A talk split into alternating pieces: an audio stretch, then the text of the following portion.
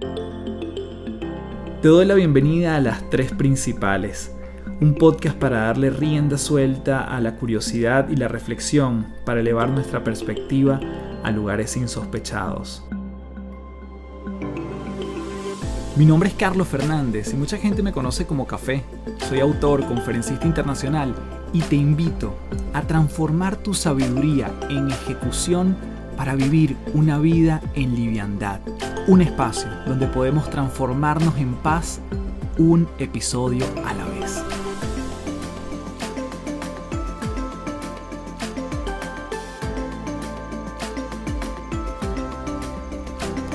Hello, hello, un gusto saludarte. Mi nombre es Carlos Fernández, arroba Café del Éxito en todas las redes. Y para mí, como siempre, principaleros y principaleras, un placer saludarlos. En esta oportunidad, y dada las fechas decembrinas, he decidido hacer una recopilación de grandes episodios, grandes extractos, puro valor de invitados que tuve durante este año en el podcast. Así que van a ser cuatro grandes invitados que vas a estar escuchando. Son clips de unos 5 o 7 minutos de puro oro. Además que son episodios maravillosos para recapitular cosas, para quizás enterarte y volver al episodio completo y también para compartirlo. Este es el típico episodio que le pudieses pasar a alguien y decirle, mira, chequea de qué va este podcast, las tres principales, y se da una idea de los invitados que traemos.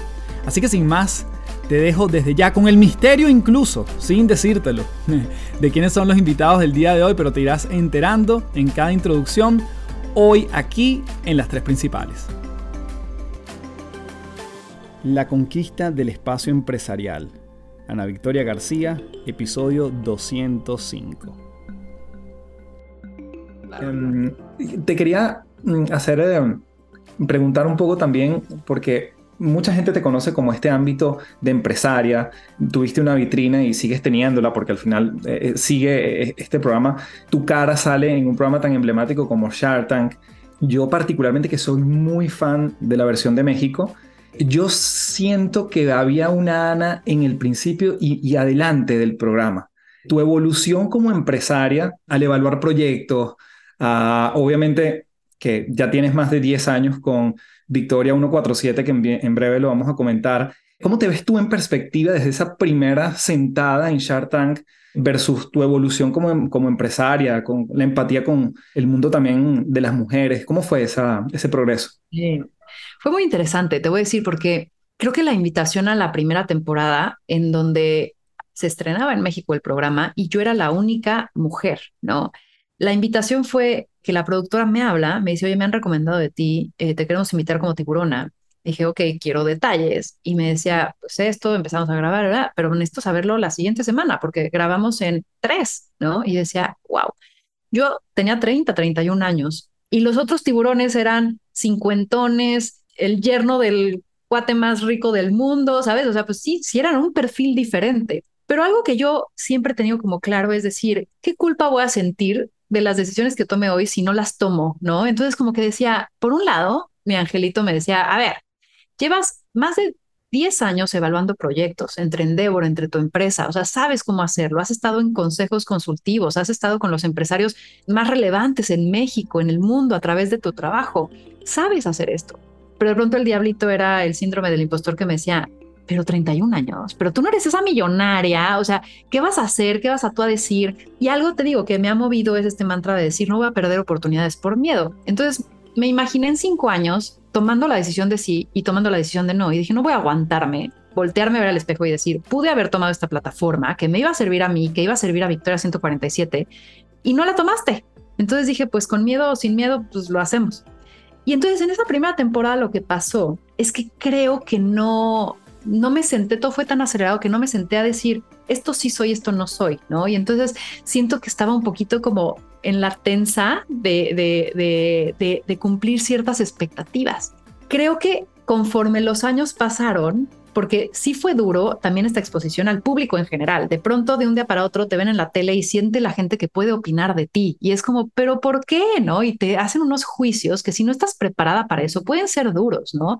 Eh, tú llegas con este buen hondismo, has, vivido en el mundo del emprendimiento y de pronto unos, unos juicios duros, ¿no? Que, que también me hicieron crecer y me hicieron ver que ni el te amo de las redes, ni el te odio son reales. Y entonces empiezas a ni dejarte adular por el positivo, ni tampoco dejarte caer por el negativo. Pero sí me pegaron en un inicio. Y entonces, tanto que la segunda temporada dije, no, espérame, o sea, no sé si quiero esto, ¿no? Fue de pronto demasiado abrir. Y hay una parte muy extrovertida en mí, pero también una introvertida, en donde no quería ir por la calle y que me dijeran, tú eres la de Shark Tank, ¿no? Y entonces como que había, hubo algo ahí de movimiento duro. Pero después por la cuarta me dijo, Kiren, vuelve, la productora. Y dije, ok, creo que ya estoy lista. Y sí fue un, una evaluación además muy, muy especial porque estaba literalmente en la misma silla. Puedes ver tu evolución en el tiempo en distintos contextos, pero a mí me tocó vivirlo en el mismo escenario, en la misma silla literal. Entonces, como que veía y decía, qué pantalones de esta Ana Victoria, 31 años, que dio ese paso. Y esta segunda temporada que volví, la tercera, que también estuve con ellos, fue como el, ya me siento más en mí. Ya soy esta Ana Victoria, no estoy queriendo ser un mini Shark o algo ahí medio combinado. Entonces creo que eso fue la evolución más grande, como muy desde donde yo podía aportar y saberme segura desde donde yo estaba. De los, los negocios que, que, apoyaste en cualquiera de las, de las temporadas, ¿cuál es el que más le tienes hoy en día como, como mucho cariño, mucho, sí, tienes un apego especial? Te voy a contar dos. Una, una estuvo muy linda y al final como que lamentablemente como que la emprendedora no, no lo pudo llevar a cabo y terminó, pero creo que la, la misión era linda, que era mezclar como lo más tradicional que era eh, la parte de ganadería con la mezcla de la tecnología para que justamente aquellos estados ganaderos en México y muchos que hay en Latinoamérica pudieran ser lo más productivos. Y entonces desarrolló un chip esta, esta mujer en donde justamente podían monitorear al ganado de muchas otras cosas que hasta ese momento se hacían para prevenir enfermedades, para entender la localización, para poder eh, llevarlo al rastro en el momento exacto y tal, ¿no? Lamentablemente no fue un proyecto que, que salió adelante. El que sí salió adelante y le tengo mucho cariño, porque además también es parte de Victoria 147, es eh, Homely, que es de Melina Cruz, que es una empresa que ha crecido y, ha evolucionado muchísimo y actualmente además ya se asoció y la adquirió una empresa entre colombiana y americana, entonces ya también está acá en Estados Unidos, ya que ha tenido un crecimiento increíble, que se trata de formalizar todo el mercado de limpieza para casas y para empresas eh, a través de una aplicación. Entonces, lo lindo de esto es no nada más te da una solución de limpieza, sino que además trae a la formalidad la informalidad de este sector.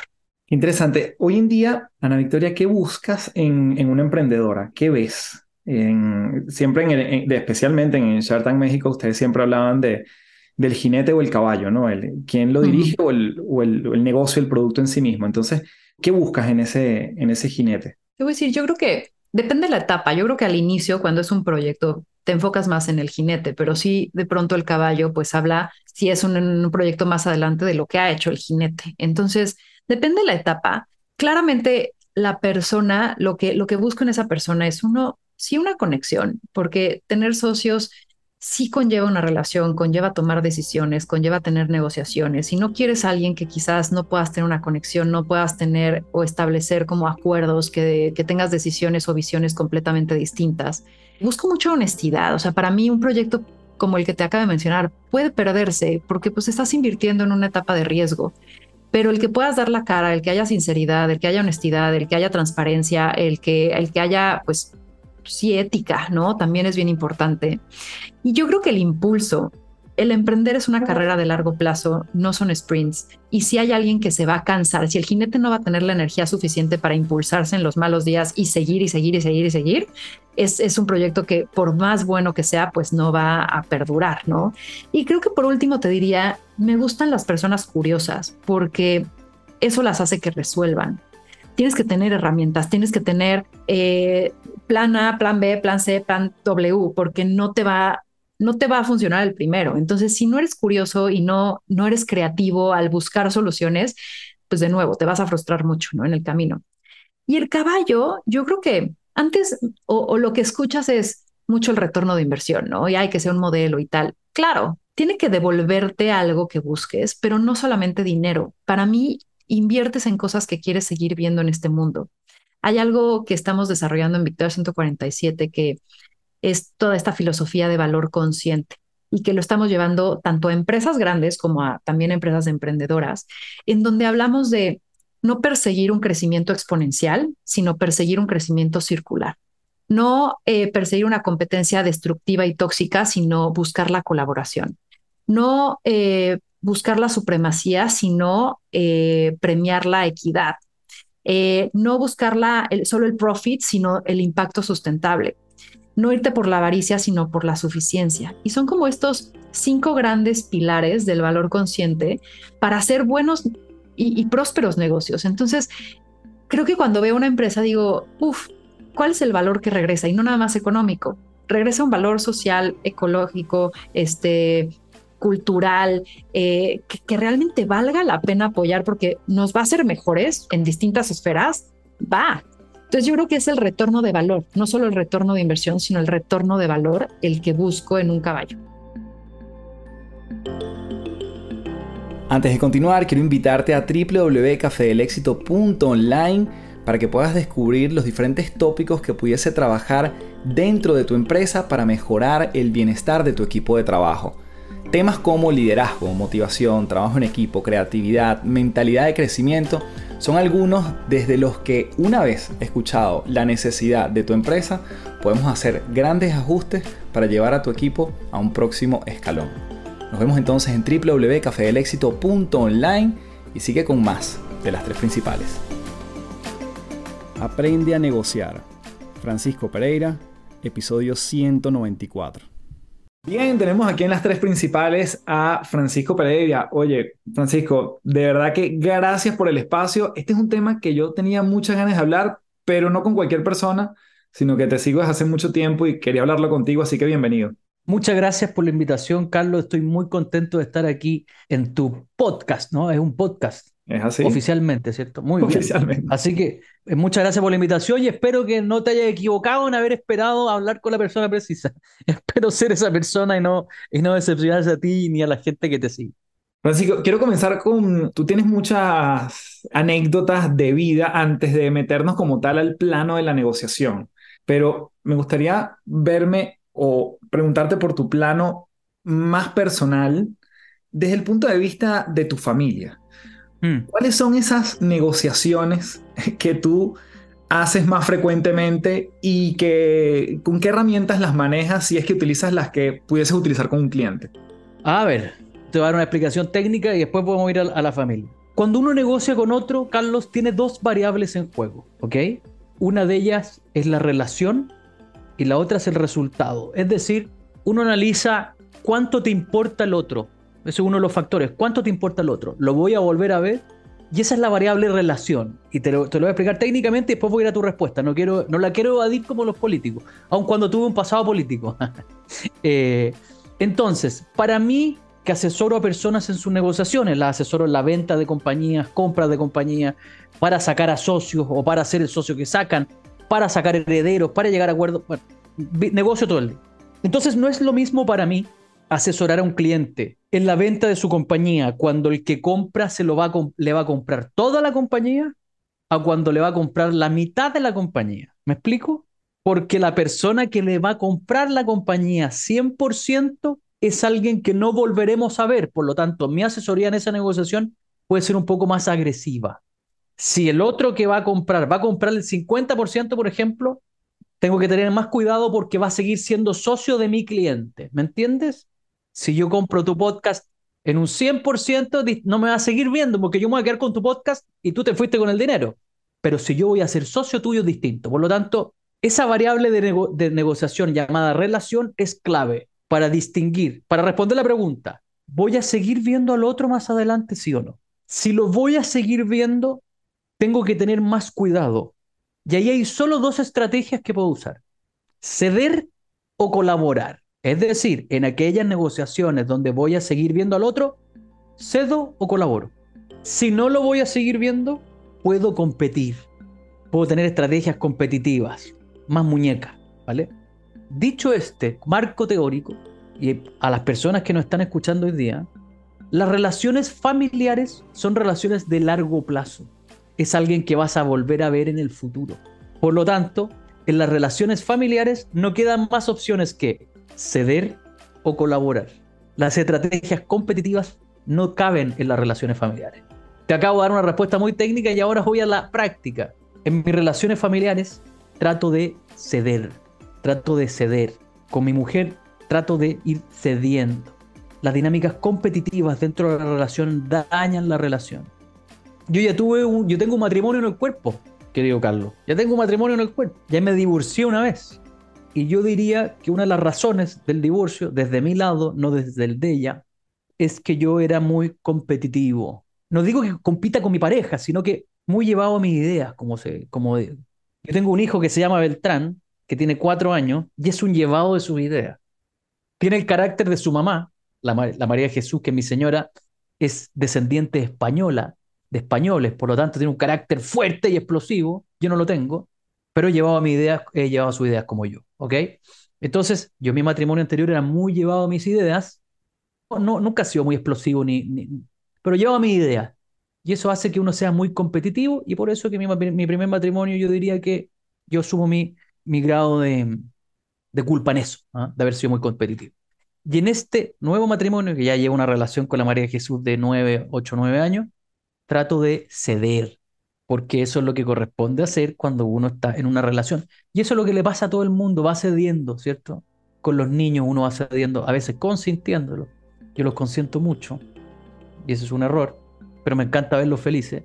Y en la relación de pareja trato de no ir, eso es lo que he ganado con el tiempo, querido Carlos, ir, ir cediendo, sabiendo que las peleas, uno no puede dar peleas todos los días o si no se hace invivible, sabiendo que uno no está para educar a nadie, aun cuando tú también tienes una labor educativa, yo también tengo una labor educativa, uno tiene que entender, y lo he aprendido con la vida, que uno no está para educar a la, persona con la que está al lado esa persona viene con sus códigos, con su formación, etc. Uno tratará de colaborar, pero yo dejé ese, rol de educador y querer enseñarle a alguien cómo ser. Eso ya lo fui dejando, te diría que no los últimos ocho años, te diría que los últimos cinco, cuatro o cinco años. ¿ah? Y así negocio yo mi vida, en mis relaciones personales con mis papás, que gracias a Dios los dos están vivos, las relaciones con mis primos, con mis tíos, yo he aprendido con la vida que hay que ir cediendo, sobre todo con la gente que uno quiere. ¿no? Muchas veces pelearse, porque el espíritu competitivo uno lo tiene. Yo tengo un espíritu competitivo, por eso me dedico a lo que me dedico, pero, pero ganarle una batalla a alguien para solamente mostrar que tienes la razón es algo que con los años he aprendido a dejar. Y así me relaciono en las negociaciones con mi familia, que fue tu pregunta original. No, y me encanta. Me encanta que comencemos por ese espacio y que hayas hablado de esto, porque quizás allí quería vincular la palabra ceder con mm. poder y quizás metiéndonos a un espacio más, más jerárquico, más de quizás una empresa, no importa su tamaño. Mm. En el momento en que cedo, yo puedo tener la creencia que pierdo poder también. Sí, absolutamente. A, mí, a medida que vayamos conversando, van a ir apareciendo cosas en mi cabeza y, a ver, voy a ir de lo, de lo general a lo particular, voy a tratar de hacer. Cuando tú cedes, pierdes poder. Ahora, tú puedes ceder estratégicamente. Puedes tomar una decisión estratégica. Por eso que las negociaciones corporativas, como te dije, cuando uno cuida la relación tiene dos opciones, ceder o colaborar. Es la una o la otra. Y lo que yo digo es, ojalá sea colaborar y no ceder. Muchas veces cuando entreno equipos, equipos comerciales me dicen, Francisco, que hay que cuidar la relación con el cliente. Ok, está bien cuidar la relación con el cliente. Para cuidar la relación con el cliente tienes dos opciones, ceder o colaborar. Colaborar es agrandar la torta, es hacer que el otro gane, pero tú también tienes que ganar. Porque mantener relaciones comerciales, ya dije que en las familiares uno muchas veces tiene que ceder para no dar todas las peleas, pero las relaciones comerciales yo le digo, ok, pero mantener un cliente feliz siempre cediendo no tiene ni una gracia, es muy fácil. La negociación es un camino de doble vía, yo digo. Si tú vas a ceder, el otro, el cliente también tiene que ser, tiene que ser de doble vía, porque mantener una relación comercial sobre la base de solo ceder tú no tiene ni una virtud. Esto es como antiguamente decían, los matrimonios de hoy no duran nada casados, Los matrimonios de antes, nuestros abuelos duran 60 años casados, ¿cierto? Sí, pero los matrimonios antiguos, el hombre tenía cinco mujeres por fuera, llegaba borracho cuando quería, la mujer estaba en la casa. Claro, así es muy fácil llegar a, tantos años casados, obvio, porque solo una parte cedía. Y la gracia de las relaciones comerciales y las relaciones también eh, personales es que tiene que ser un camino doble vía, no puede ser que se sostengan que uno solamente cede. Entonces, ¿qué quiero decir con esto? Cuando uno cede, pierde poder. Eso es un hecho.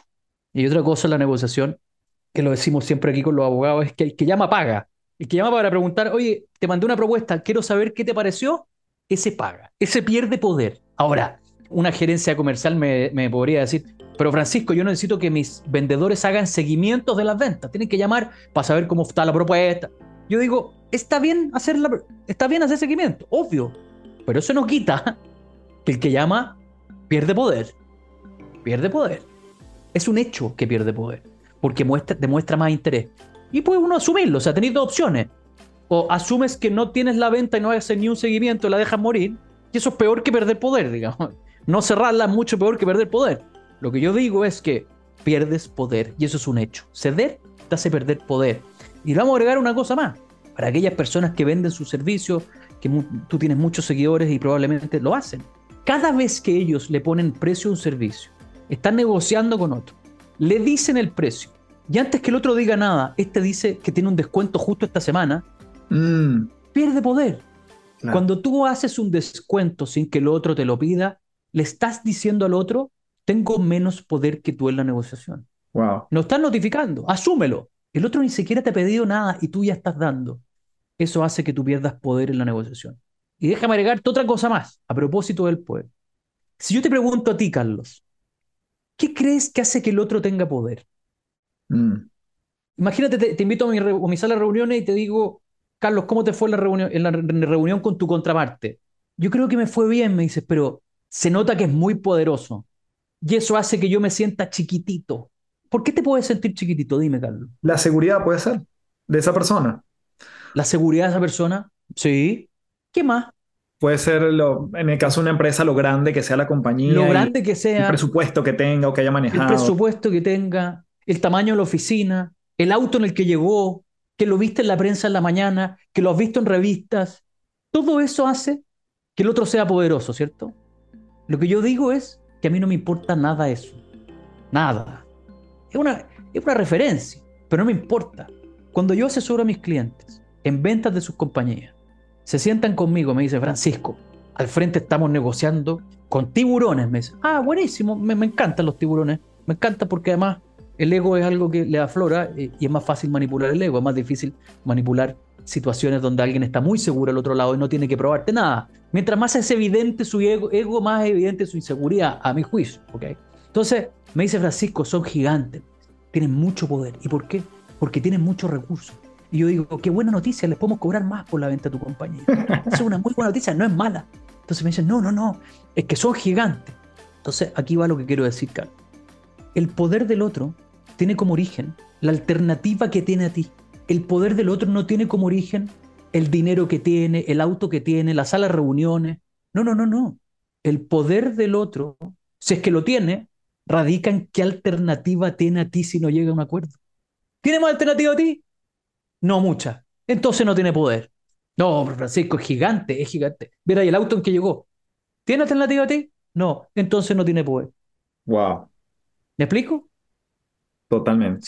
Si, yo estoy vendiendo, estoy ahora en un caso así, pero, pero voy a cambiar la industria y todo. Si yo estoy vendiendo una compañía que hace bebida energética, mm. que no me hace nada bien, ¿ah? me, tomo, me tomo el desayuno una, del tamaño de mi cabeza, eh, no me hace nada bien, pero si no, no ando.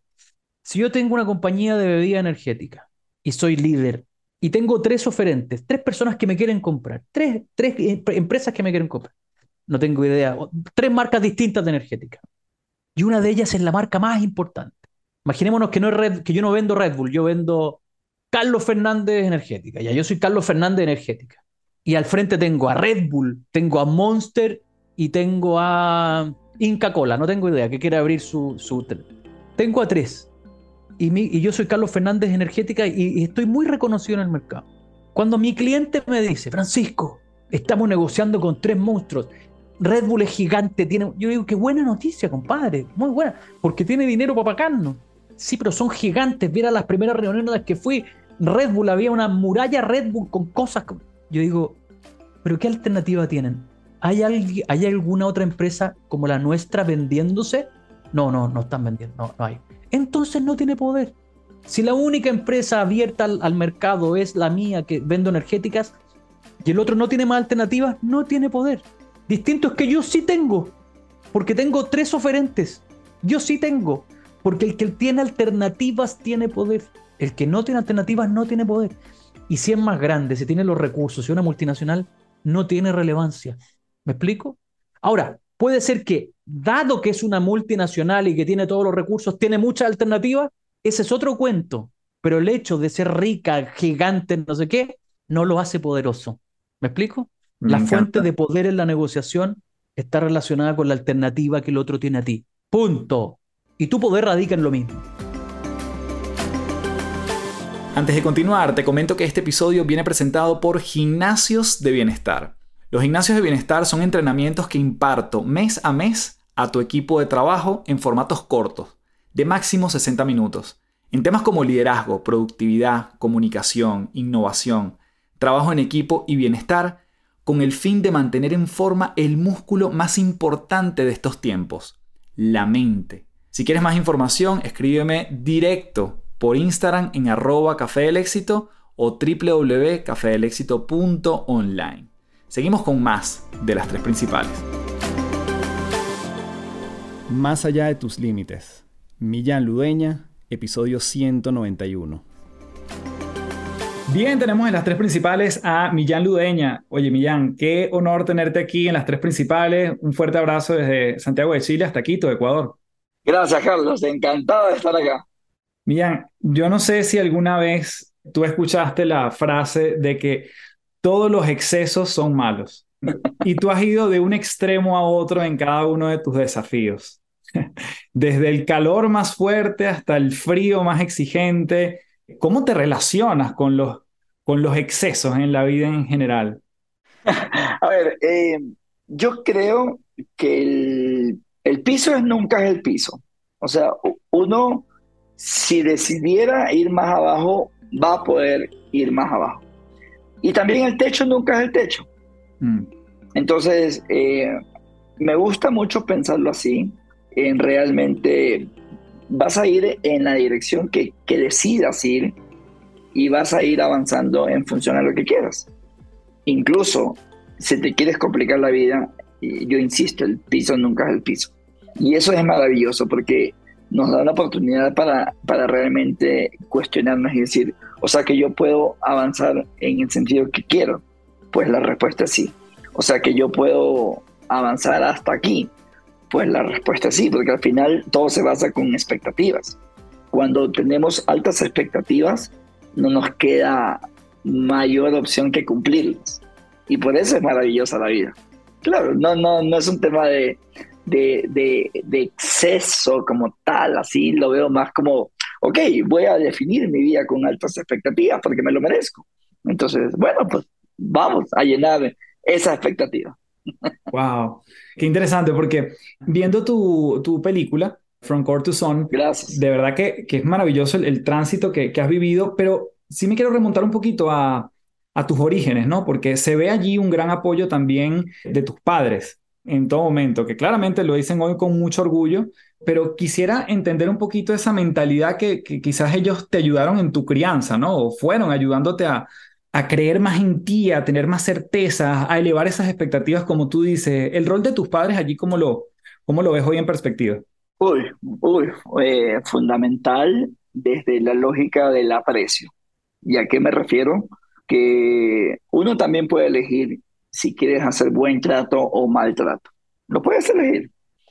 Y, no me he encontrado en mis cuarenta y pico de años a una persona que me maltrate habiendo recibido buen trato. ¿ya? Entonces, y para dar buen trato tengo que solamente decidirlo yo. Y creo que mis padres afortunadamente y coloquialmente lo hicieron en nuestra infancia. Entonces, cuando tienes buen trato, tienes una red que te emocionalmente te sostienen. Tú sabes que hay una red ahí, una red de apoyo. Y sabes que tu mamá, mi papá, en su momento dijimos, bueno, claro, o sea, son lugares en donde quiero refugiar. Y ahí creo que empecé a sospechar esta, esta cosa lindísima que nuestra verdadera misión es convertirnos en esas islas, en donde la gente quiera estar conmigo. Entonces, eh, sí, es un mundo complicado, todo lo que empezamos a vivir y cada vez más en el mundo, solo que uno también puede ser esa isla, en donde las personas quieran voluntariamente estar contigo, sea a nivel de familia, a nivel de amigos, a nivel laboral, pareja, como quieras. Entonces, uno sí tiene esa responsabilidad. Y yo creo que mis papás, con su ejemplo, me enseñaron eso. Y cuando tú te sientes ya tranquilo en una isla y con aprecio, creo que te permite soñar.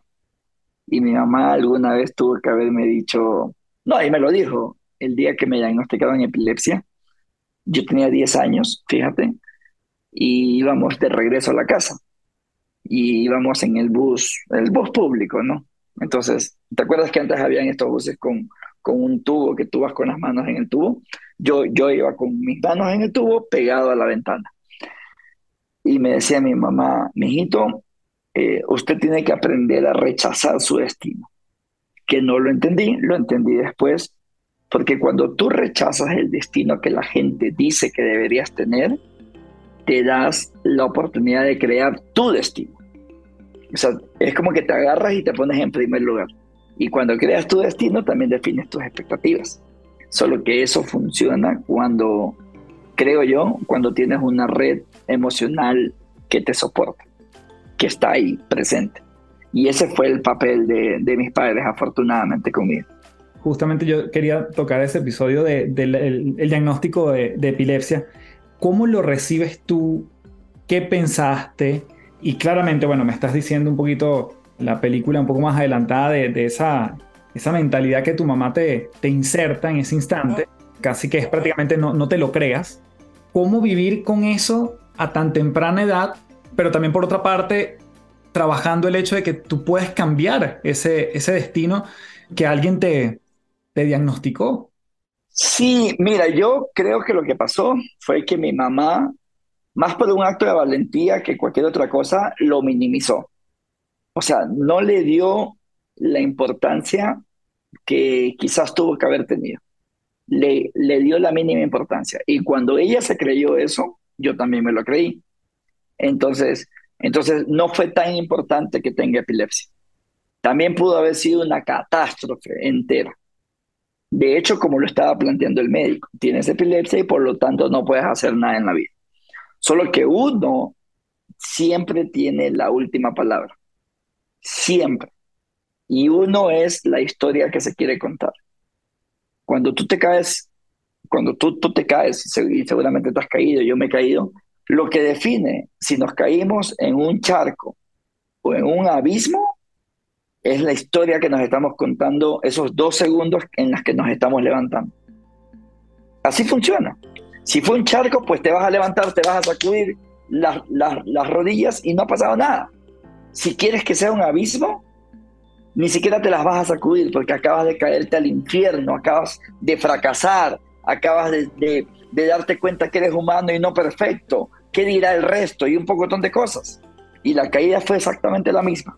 Es eso fue lo que pasó cuando me diagnosticaron y como mi mamá no le dio tanta importancia, o al menos yo la percibí así, entonces para mí era una realidad, no era una condena, no era un tema condenatorio.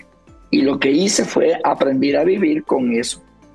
¿Ya? Un, buen jugador, Carlos, eh, juega con las cartas que tiene un buen jugador juega en la cancha que le toca.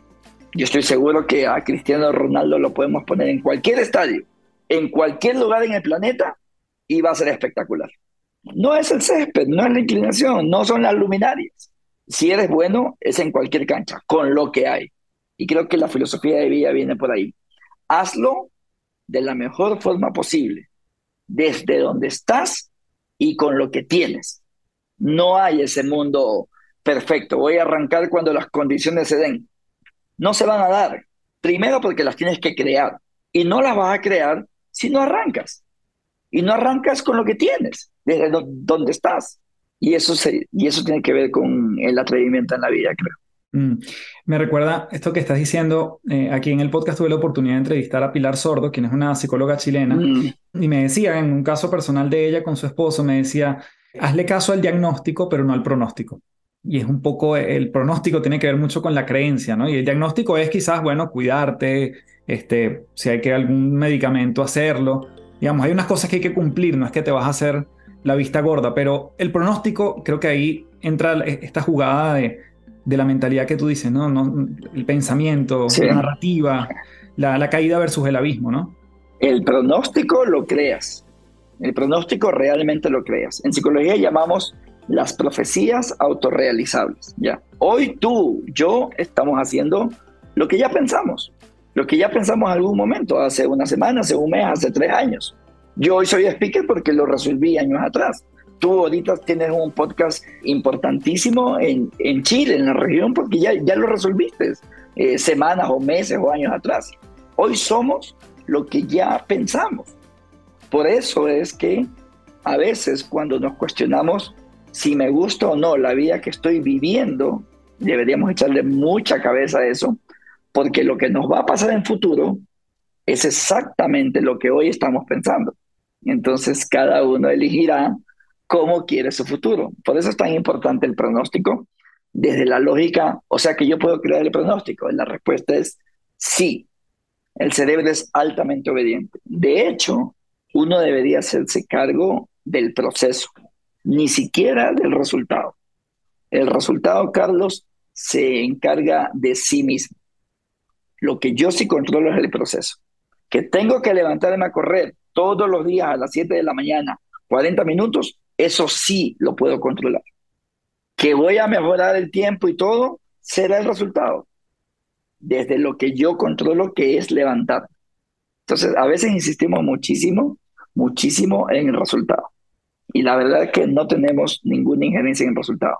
Tenemos toda la injerencia del mundo en el proceso. Si este episodio te está añadiendo valor y si estás escuchando por Spotify, te pediría que me dejes tu valoración desde ya. Haz una pausa, 5 estrellas, le das a seguir al podcast para que no te pierdas nada y eso hace que el efecto multiplicador pueda llegar a más personas y que Spotify nos recomiende más. Y esto es todo, sigue disfrutando de las tres principales. Superpoderes para el éxito. Mago More, episodio 187 y probablemente en la línea de tiempo de tu vida iremos hacia atrás y hacia adelante, porque creo que muchas cosas se conectan. Pero quería comenzar por tu pasión, por, digamos, entrar en un mundo como la comedia, vinculado después también con la magia. ¿Qué vino primero, la comedia o la magia? Pues esa es muy buena pregunta, porque yo siempre he pensado que vino primero la magia, pero luego en la retrospectiva me he dado cuenta que no, que efectivamente vino antes la comedia. Y te cuento. Yo era, no sé si allí decís, yo era el gilipollas de la clase. O sea, yo era el que hacía el tonto, el que todo el mundo venían los compañeros y me decían, cuenta esto. Y entonces en las fiestas del colegio yo salía y contaba bobadas y todo el mundo se moría de risa. Y yo no entendía en mi cabeza cómo la gente no lo contaban ellos. Claro, yo no sabía que no todo el mundo es gracioso. Entonces, hasta que acepté eso, me costó un poquito. Yo decía, pero cuéntalo tú. No, no, cuéntalo tú que eres más gracioso. Bueno, total, que a mí me hacía mucha, me, hacía mucha eh, gracia, vaga redundancia, eh, hacer reír a la gente, ¿no? Hacerles gracia. Y entonces un día me quedé fascinado con un profesor que yo tenía que se llamaba Don Gregorio, que nos hacía trucos de magia en medio de la clase. Entonces, yo me quedé impactadísimo Fui a la biblioteca, encontré el único libro que había de magia, que recuerdo perfectamente el título, era el gran libro de la magia para el aficionado y el profesional de Patrick Page. Hasta tal punto me impactó ese libro que yo lo escondía detrás de otros libros porque eso era una joya y nadie podía tener acceso a ese libro, solamente yo. Y, y luego vine a estudiar a Madrid informática en la Universidad Politécnica y ahí ya, pues lo primero que hice nada más llegar, cogí las páginas amarillas, que no existía internet en aquella época, y me fui a la primera tienda de magia que encontré. Pero con el tiempo, luego pasé a hacer monólogos stand-up comedy. ¿Cómo es posible que yo, viniendo de la magia, fuera al stand-up comedy? Bueno, pues al final la magia para mí era un pretexto, porque yo hacía magia cómica. De hecho, intenté hacer magia seria, Yo me acuerdo una vez que intentaba hacer mentalismo, esto de adivinar las cosas, tal, yo me ponía muy serio y la gente se moría de risa y yo me cabreaba porque yo decía, ¿por qué se ríen? Y al final no puedes luchar contra tu naturaleza, ¿no? Si la gente se ríe, pues bueno, pues se ríen, ¿qué le vamos a hacer, no? Pero vamos, básicamente al final yo he descubierto que lo que, lo que más me gusta es, eh, como siempre digo, enseñar cosas y hacer reír a la gente. Por eso ahora lo que hago, que son conferencias, pues es un poco la mezcla de ambas, ¿no? Es contar algo, ser de valor a los demás y si además lo puedes combinar con el humor, pues mucho mejor, ¿no? De hecho, una de las cosas de, tu trabajo que a mí me llama la atención es que obviamente has escrito también guiones, por ejemplo. Y cuando uno lee tu libro, a mí me pasa bastante poco que me puedo reír con un libro, porque, porque uno lee como, como uno, uno lee de forma seria. Y, y, no hay forma en que yo destapara carcajadas en la medida que leía tu libro y siento que esa es una habilidad que no sé si la has ejercitado, si sientes que viene en ti, que ya conoces incluso como la estructura para diseñar una oración y que no importa quién la lea, se pueda eh, reír en el camino. ¿Cómo es ese proceso creativo? Pues mira, eso es muy buena pregunta, porque, y de hecho es la primera vez que me preguntan tal cosa, ¿no?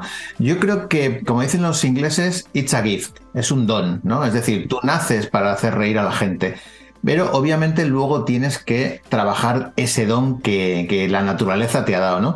Yo tenía una empresa de eventos y a mí venía mucha gente que quería hacer stand-up comedy y yo pensaba, qué lástima, tenía una frase un poco malvada, ¿no? Nunca se la decía, pero yo pensaba, jo, con tu esfuerzo y mi talento nos podíamos forrar. Porque en el fondo lo que pensaba es, qué lástima todo ese tiempo que has perdido intentando llevar una carrera que no te va a llevar a ninguna parte, ¿no? Creo que una de las cosas más importantes en la vida es darte cuenta para qué has nacido, ¿no? De hecho, eh, Mark Twain tiene una frase preciosa que dice que hay dos momentos muy importantes en tu vida. El primero es el, día que naces y el segundo es el día que te das cuenta para qué has nacido. Fíjate qué frase más brutal, porque al final, cuando tú te das cuenta de que has nacido para hacer reír, pues ya tienes que enfocarte en eso. Pero hay mucha gente que se empeña en hacer reír o que se empeña en jugar al baloncesto, que se empeña en hacer mil cosas y no, yo siempre digo, no tiene amigos que le digan no vayas por ahí, ¿sabes? O sea, imagínate que tú estás haciendo la entrevista, ¿no? Tú haces un podcast y de repente yo veo que esto es un podcast que no va a ninguna parte. Yo te diría, oye, con todos mis respetos, no vayas por ahí. Ah, ¿Por qué? Porque básicamente no te vas a ganar la vida o no vas a ser un, influencer o no vas a conseguir el resultado que tú quieres, ¿no? Entonces, creo que darse cuenta de para qué uno ha nacido, yo me di cuenta rápidamente que yo decía las frases y la gente se reía. Ahora bien, escribir para otros o escribir ya tiene su técnica. Entonces yo he leído muchos libros de stand-up, me fijo mucho, pero tienes algo innato ahí, no sé el qué, que sabes cómo decir las cosas. Lo que pasa es que yo soy ingeniero, entonces me gusta modelizar las cosas. Es decir, eh, yo por ejemplo con José Mota, no sé si conocéis a José Mota, pero para mí es mejores cómicos que hay en habla hispana, ¿vale? Eh, José Mota es una persona que siempre he hablado con él de este tema, ¿no? Es decir, nos han salido sketches, nos han salido cosas divertidas, nos han salido guiones. ¿Podemos ir para atrás y ver si eso tiene cierta estructura que podamos luego repetir con ideas nuevas? Entonces yo sí que creo que hay estructura, sí que creo que hay un don, pero detrás hay mucho, mucho trabajo. Y por ejemplo, una de las cosas que hace José Mota, que a mí me encanta, es que cuando hemos hecho un guion, él siempre dice, dale una vuelta. Y esto es aplicable no solamente al humor, sino a cualquier faceta de tu vida, ¿no? Imagínate, vienes y me dices, More, tengo una idea para hacer un video podcast. Yo siempre estoy con ese chip de darle una vuelta. ¿Qué significa darle una vuelta? Darle una vuelta significa, seguro que hay gente que ha llegado hasta aquí vamos a buscar una nueva derivada y vamos a hacer un producto un poquito más elaborado. O sea, para mí darle una vuelta es, ya he encontrado la primera solución, vamos a buscar más soluciones a partir de esa idea.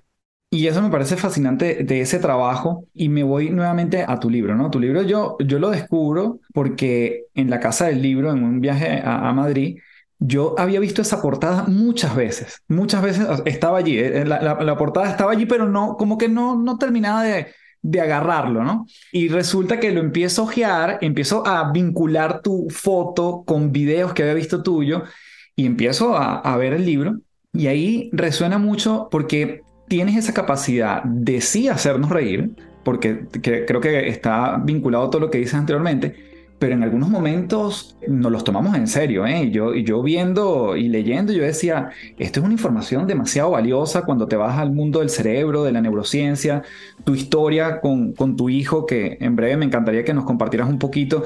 Es decir, ese desdoblamiento entre el humor y estamos podemos reír y también el espacio para hablar de cosas serias y que, que bueno, no son excluyentes, ¿no? Eh, ¿cómo, ¿cómo, te acompaña esa dualidad en tu vida?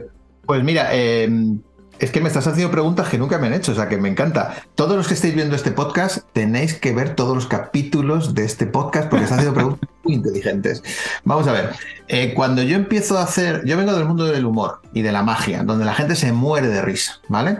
Y de repente paso al mundo de las conferencias, donde ciertamente tú siempre que das un salto en tu vida, pues tienes ese vértigo de Claro, imagínate, yo estaba acostumbrado a que la gente se riera cada 5 o 10 segundos y de repente voy a hacer una conferencia y noto que hay un vacío en el que hay un minuto donde la gente no se ríe. Entonces mi cabeza me pone trampas y me dice, More, no lo estás haciendo bien, eh, la gente se está aburriendo, esto no es interesante. Y en realidad era una trampa que no tenía ningún tipo de fundamento. ¿Por qué? Porque la gente no necesita reírse todo el rato. Entonces yo he llegado ahora a las charlas, a un ten content donde de repente, la, por supuesto, no me cuesta mucho hacerles reír porque vengo de ese mundo, pero hay momentos en los que me pongo muy serio y les cuento cosas que les van a afectar a, su vida. Yo hablo, hablo de, cambio, de adaptación, entonces hay momentos en los que tienes que decirle seriamente a la gente, oye, intenta hacer esto o yo hago esto, pero ahí no, no existe broma ninguna. Lo que sí que he descubierto es que el humor es el camino más corto entre dos personas. Es decir, si tú eres capaz de hacer reír a alguien, lo vas a mantener atento todo el rato. Lo veo todos los días en, empresas. Yo presento muchos eventos, sale el típico director general que es un rollo al que nadie aguanta, entonces la gente se pone a mirar el móvil. Entonces nuestra misión ahora, para captar la atención, es ser interesantes. Si a eso le añades el humor, tienes la combinación perfecta. Pero creo mucho en el infotainment, como dicen los, los ingleses, es decir, una mezcla de information y entertainment. Y además una cosa no está reñida con la otra. Es decir, hay muchas veces que la gente dice, eh, no se puede hacer humor contando cosas interesantes. Claro que sí. Eh, para mí, mis pelis favoritas son las dramedias. Mm, fíjate la, película tan preciosa de, La vida es bella, que en realidad es una dramedia. Es el ejemplo perfecto de que tú puedes llorar y reír a la vez. Y estás viendo una película y estás riendo y llorando a la vez. Entonces yo creo que se pueden decir cosas muy interesantes. Pero el humor es tu vehículo. Si a ti se te da bien hacer reír a la gente, utiliza el humor porque tienes en tus manos un superpoder, un arma de, como dice Mota, de construcción masiva. Porque estás construyendo algo y les llevas por donde tú quieres. Entonces me parece que eso es fantástico. Bien, gracias por llegar hasta aquí. Para mí un placer haber conversado con estos grandes que te presenté en este episodio. Puedes dejarme tus comentarios en Apple Podcast, tu valoración en Spotify y por cierto, puedes por supuesto compartirlo y mencionarme en las redes sociales para que este mensaje mm, se multiplique y le llegue a más personas. Como siempre me despido diciéndote, transfórmate en paz. Muchísimas gracias. Chao, chao.